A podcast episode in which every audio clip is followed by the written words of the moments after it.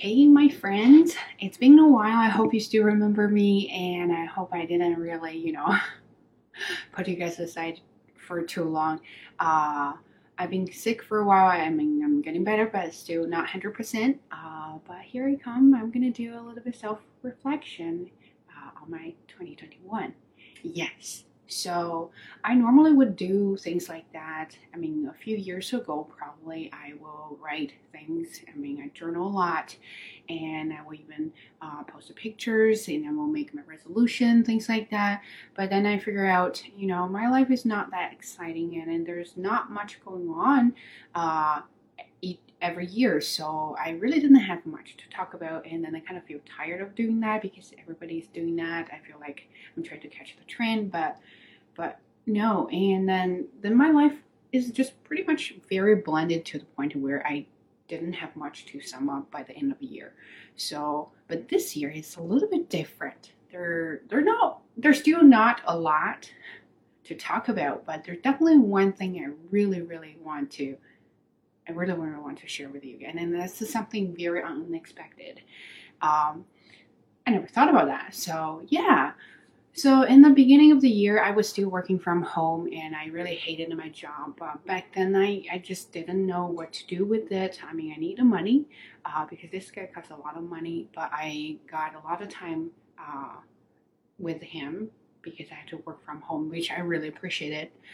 Um, so I was trying to tell myself that it is okay. You need this job. You do what you can. Uh, try not to think too much. But you know, most introverted people are very sensitive and they want to get everything right. And when they can't, and they feel like it's their fault. And that is me. So when I can't get things straight, when I can't get things right, then I feel like I'm not capable of doing this job. And then I feel like it's my fault. And then I started blaming things on other people and then i feel like why why didn't you follow my instructions why didn't you follow my rules and then i got to the point i just kind of like driving myself nuts uh, that's when i started realizing that there's something wrong with my mental health and i remember one day i went to a park with bob and I, there was nobody beautiful weather it was sunny and a little bit breeze and everything was so perfect and you can hear bird chirping. Uh, and Bob was running crazy, and I, I felt like life is good. But all of a sudden, at that moment, I, there are crazy thoughts hitting me at the moment. I feel like, why am I living life like this? And I feel really, really sad. From nowhere, in the middle of the schoolyard, I started crying, and that's when I booked myself a therapy session. Um, well, you know, you're a poor girl didn't have much money, so I can't really go on do the paid session. So fortunately, they have free uh, therapy uh, sessions for Ontarians. So I started trying to do that, and I started trying to be friends with my emotions and feelings. Started to acknowledge there are negative things that I have. That is not bad. Right? I'm not trying to shame myself uh, to say, wow, you, you were not supposed to have that. But that's when I really kind of paid attention to mental health. I think um, making money is very, very important. For a long time, that is my goal. So I think I can take so many jobs and I have, you know, I have my uh, this full-time job and then I have side hustles and I'm just trying to make as much money as I can so I can be happy and then I have that financial freedom to buy whatever I want uh, that will also make me happy. But to that moment, I realized, you know, sometimes making money is not the only goal. You still have to care about your own life and how you feel about your surroundings, you know, including people, animals, and other things, and even your hobbies. If you don't feel happy about it, then you lose the point of living your life. So I was like, yeah, that's something I should take care of and then I started taking this a therapy session. And I mean, it's not a fancy one. You will have a chance to talk to her. And plus, I don't really like to talk to people over the phone. Uh, I think it's either in person or through text messages. So I chose text messages. You know, COVID, you can't really go anywhere, right? So everything is uh, being conducted online. And so that's the way I chose. But they could not respond to you uh, immediately. It's more like you can leave your concerns, questions, and then they will get back to you when they see the messages. So that's some things I learned, but I also kind of liked it because I don't feel like I have that obligation to to to do it. Well, that's a funny thing about me because every time when I feel like it's mandatory to do it, then I feel like I can't do it, and that's why uh, I'm trying to make making videos uh, some sort of my hobby, not my obligation. Because once it's part of my job, then I'm gonna start hating it. So anyway, that's something I learned about my mental health. I think um, even though um, making money is important because you know you still need to pay rent you pay your mortgage if you have a car you know things like that and your bills those are the things you just can't live without money. And it, especially if you want to have a relatively good life. And yeah that's definitely number one um, thing to to to you know number one goal number one thing number one goal to have. But then you will think about how can you make use of the money to make yourself happy. And then that's another thing you should think about. And that's what i learned. Is sometimes you have to be a little bit selfish.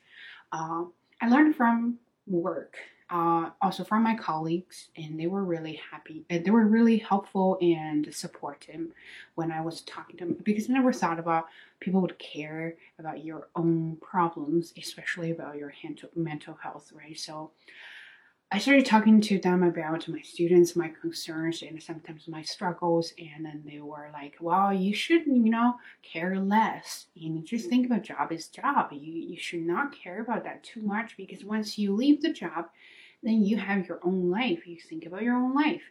And I was like, hey, never thought about that.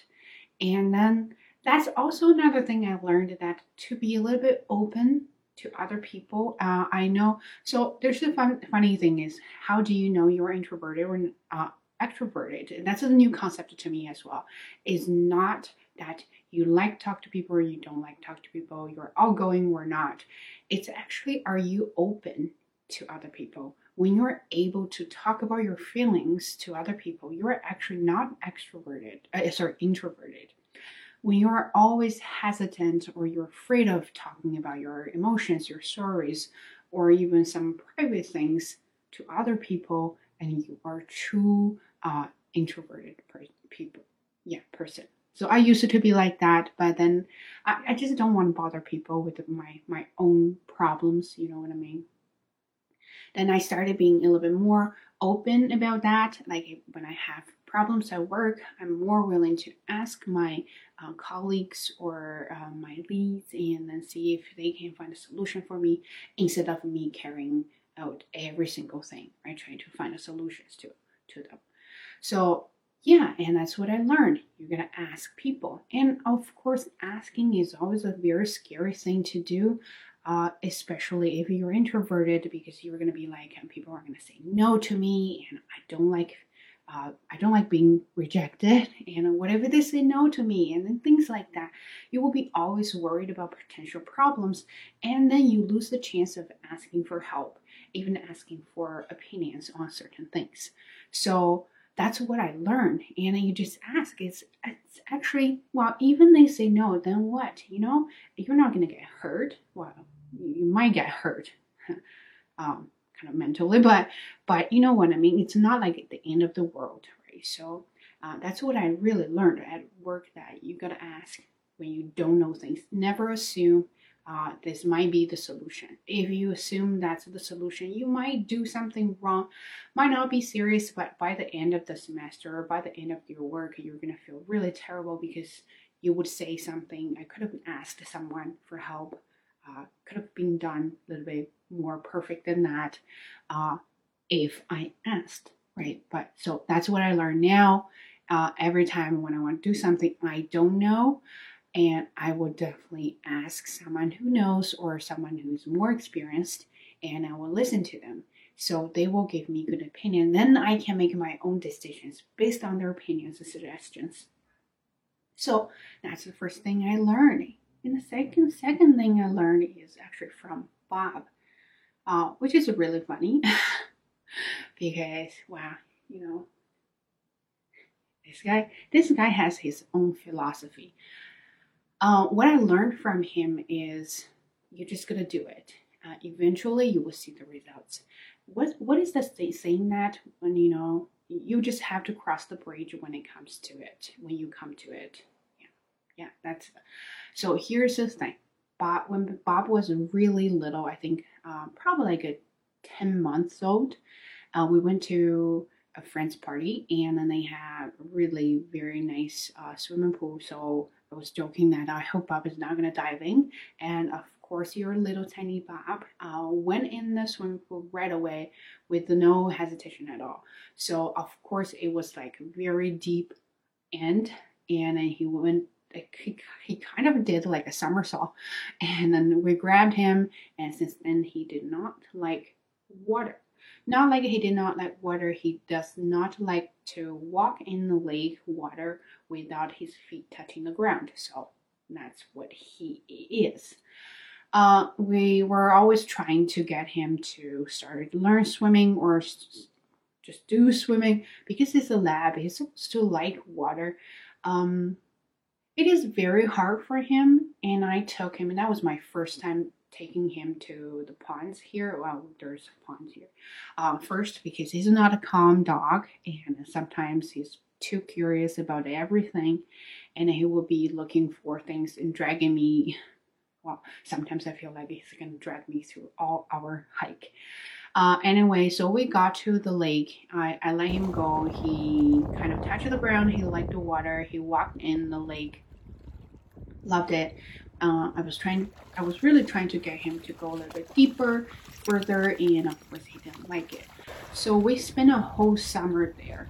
From he was a little bit afraid of uh, walking or or kind of like trying to be, oh, I can't, oh, no, I can't, to the end that I was really panicked because he was chasing a rubber duck or rubber pumpkin or something way further to the point I was kind of having a heart attack. So I had to call his name, like, come back, come back. And he was so uh, persistent and he was so stubborn that he said, I'm going to get that thing. So it was kind of in the middle of the lake. And I was like, if if something happens to him, I don't even know if I'm able to save him because my swimming swimming skills pretty suck. Uh, anyway, so I learned from him is just don't even think about it. You know, if you want to do it, you start doing it. By the time you do it, and then you're going to learn a lot of skills. You either achieve it or not, but the process will teach you a lot, and you will enjoy the process. You will learn that, you experience that. Everything is your own story, and then good or bad. By the end of the year, you can tell people, say, "Oh, I have this terrible story. I have this funny story. I have this, you know, really nice story to share with you." it's all your own story and you gain experience. That's when I started taking workout more seriously than before. Because, um, well, I'm always very active. I like, but I figure out um, if I want to do it, I just start doing it. So, so not instead. So, I walk him every day, three times a day. Mm. Other than that, I do yoga. I do other things, and by then I wanted to have a nice shoulder line and I want to have, you know, I can show my collarbones and things like that. I want to have a nice jawline, things like it. But, you know, I've searched, uh, I've searched for a lot of workouts to kind of help you, improve your posture, things like that.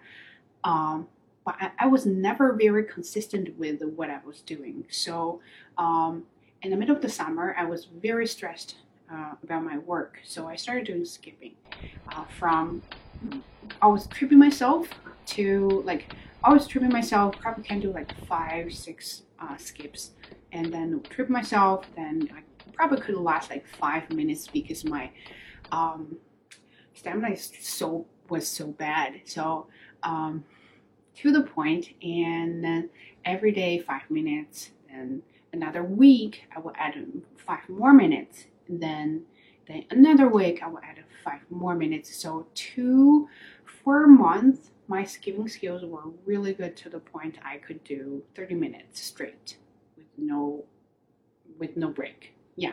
So I was very happy about it. But but I was just doing it to release my stress. I never thought about, you know, losing weight or getting nice posture or even getting a nice abs or things like that.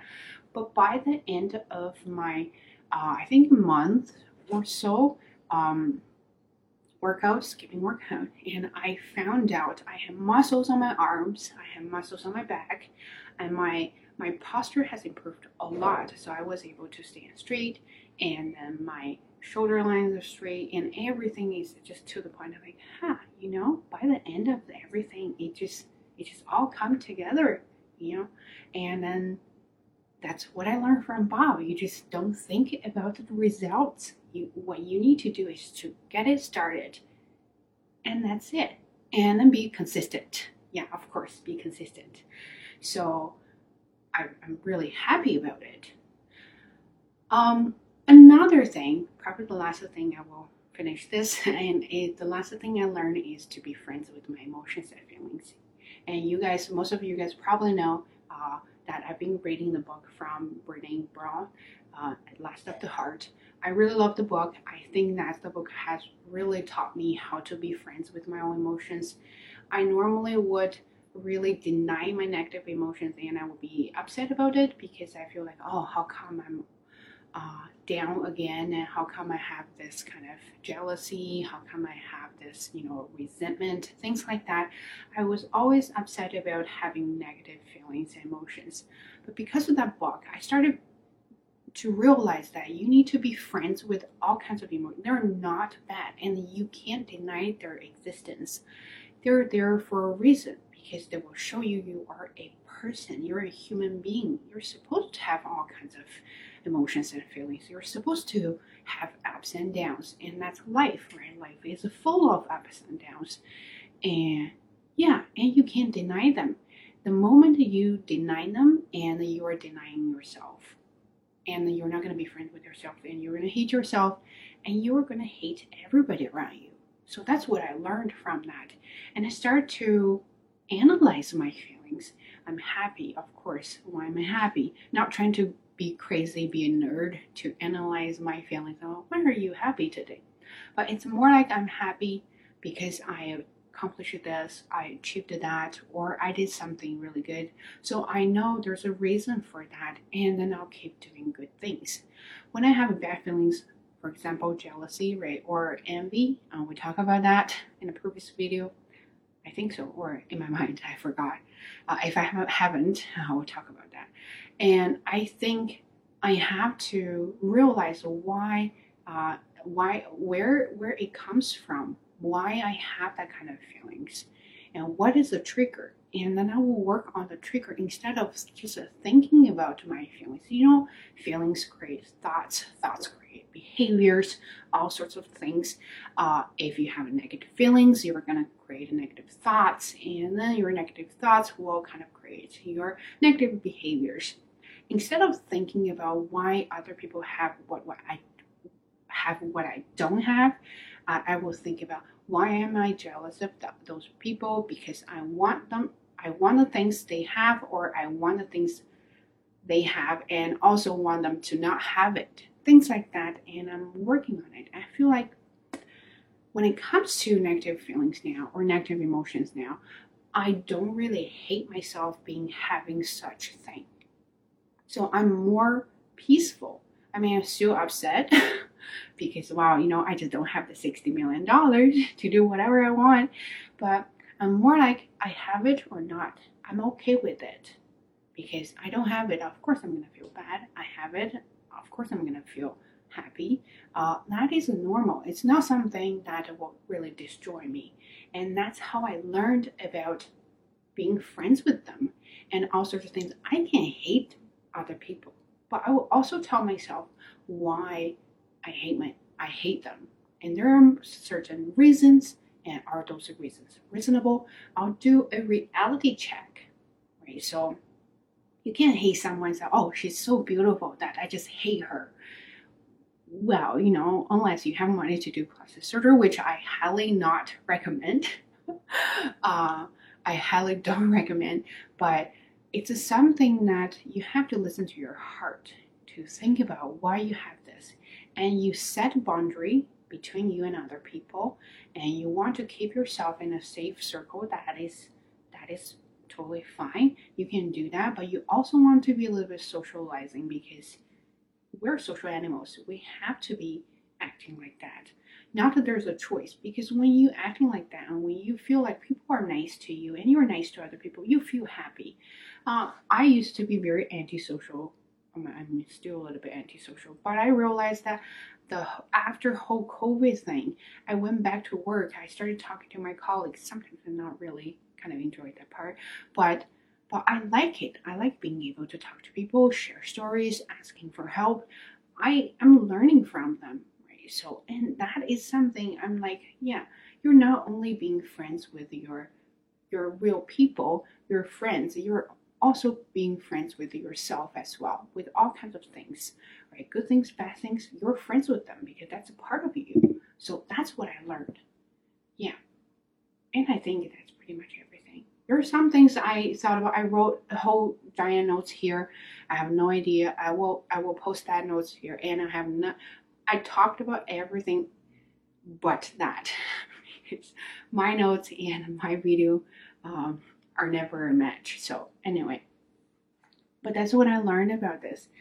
For the new year, what I want to be is I want to be uh, more brave. I want to say no more because that's also, oh, I forgot. Okay, one more thing to mention is another thing I learned is I said no more often than before. So I used to be when people come to me when they ask for help, doesn't matter if I'm busy with something, uh, or not, I will also say, I will always say yes to them. I will put my 120% of effort to help them solve the problems.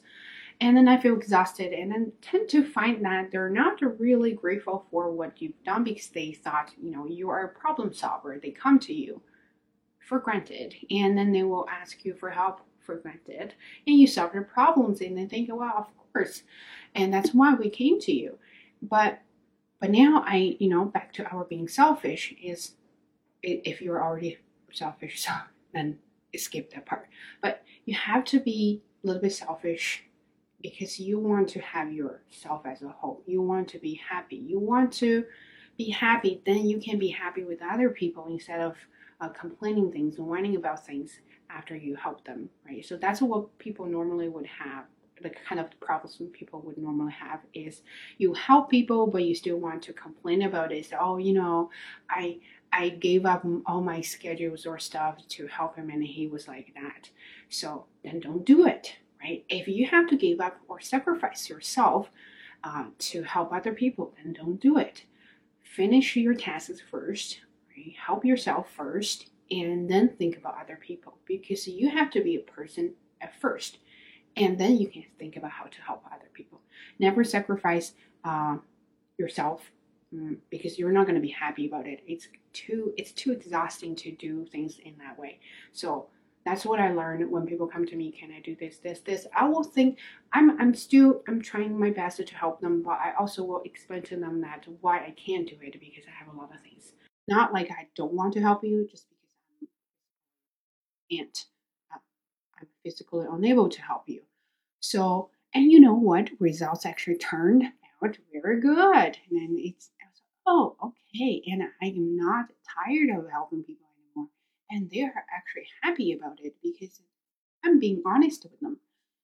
So, for my new year, that's my another goal. A goal is to be uh, straightforward, uh, to say what I need to say in a nice way. Don't be rude. Um, and also think about uh, how to be yourself. I know that's very difficult to say, and it's more like, well, of course, when you say it, it's so easy. Um, but I think try to be yourself as much as you can because, you know, if you can be yourself, you're not going to be happy about anything or everything around you.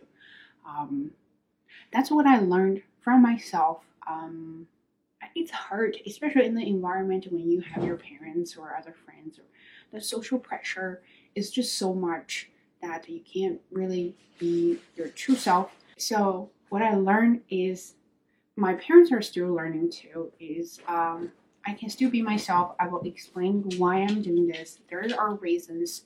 Uh, they listen or not. there are reasons there, and that's why I behave like this. I'm not a bad person, and I'm just trying to be myself, and I'm not trying to hurt anyone. I'm just trying to be myself. I want to be happy. When I'm happy, I feel happier to talk with other people. I feel happier to engage in more activities. And that's how I keep myself from depression. If I am not happy and I will really just dwell on all bad things and I become depressed. And that's no good for me at all. So yeah, that's why I'm saying that being be yourself is very important, not just because you can be unique, it's because it's really good for your own sickness. Sickness? For your own sake. Yeah. And I'm not done yet. And there's a very, very important thing I haven't talked about it at all. I can't believe it. So I wanted to be a vlogger. I, I still kind of want to be a vlogger, but I never a good vlogger because my life is so boring that I just don't have much to vlog on. So I started doing my seven day challenge, right? That's a big change. Uh, I'm so sorry that I forgot about that part. Seven day challenge uh, for my conference. Mm-hmm. I did in August. I really, I really enjoyed it. I was very, very proud of, myself back then because after the presentation we had Q&A and there are people from all over the world from fam- very famous universities. We got together, we started talking about things and they asked me questions. I was able to answer all sorts of questions. They were nodding their heads. They were very happy about it and they were like really impressed by my research and findings and other things and then then I feel like I was capable using the language to deliver knowledge to to the world. So I was very happy about it. And then that's when I got popular on social media. I first posted on Xiaohongshu and I thought, you know, because nobody was paying attention and that's a good chance to do it, right? So you don't want people to focus on your awkwardness. So you started doing that there. And and then people people started to like it and so oh that's a really good way to practice your speaking and i was so happy that i was able to encourage a lot of people to do it because you know what it is a good way to practice your speaking if you don't have anybody to practice with or you are really shy you just don't want to talk to other people and talking to camera is definitely a good thing to do um, I got popular and I got a few comments. Back then, I don't really have many followers. Uh, I got a few comments about, can you continue do this? And then I really love this kind of uh, uh, videos because you have a topic, so, and we listen to it, we learn things, and it's not very serious. And I was like, hey, you know what? I can't be a content creator, content creator. I can't be a vlogger, but I'm I'm pretty good at doing English stuff, so I may just started doing that and I started doing my coffee corner. Um, I mean, I always uploaded the videos at Xiaohongshu first and then Bilibili. I didn't really care Bilibili that much because, you know, I only have four followers, including my dad. um, then I had five, then I had 32. I remember 32. And then since then, eight, everything just took off and I couldn't believe it. And then I got sponsorships not I got people to come to want to sponsor my videos, which I said no. And then uh, people started following me. People started to share my videos with other people. I never um, thought about I could have done something to help other people have a little bit influence uh, on you, you know. And then I was thinking I'm doing something really good. Uh, go for me and go for everybody. And I never thought that, you know, making video to help me in my own language will also help other people. What I like the most is when I see comments that say that you gave me a lot of confidence. Now I'm really confident and something like I want to do this. I feel like there's a lot of I, I have I've achieved a lot of improvement I, I'm very happy because I am not a very confident person. I want to feel confident. And I know it is very hard when you are in this society because people are constantly judging you. in many ways. And it is hard to be brave to say, I don't care. But I feel like what I'm doing here now has that a little bit influence on people. And I want them to feel confident. I want them to be able to say, I understand your videos that make me feel so good. Uh, I got inspired by your videos. I want to start doing the same thing. And even some people started, you know, we, we chatted about certain topics and then chatted about like, language problems, things like that. It makes me really happy because I want this channel to be to be encouraging, to to give you confidence, give myself confidence as well. So yeah, I can't believe I forgot the most important part. But anyway, thank you so much this year for all your support, for all your like, and for all your comments. Um, I'm very, very grateful, and so is Bob. Um, I hope next year we'll continue and we'll grow together and we'll get better together and we'll be confident together. I think that's pretty much everything because my computer actually, not computer, my camera actually shut off uh, for a bit and then that's when I know this video is too long. Uh, I will, you know, stop right here. I hope you really enjoyed this video and I wish you a very happy, delightful new year. I hope New Year we can all do something different. Uh, just one thing that you really want to change. Uh, I saw this from uh, Netflix show Pretend It's a City, right? So he, she says that challenge is not something you make up. Challenge is something you have to do it and you're going to face it and do it.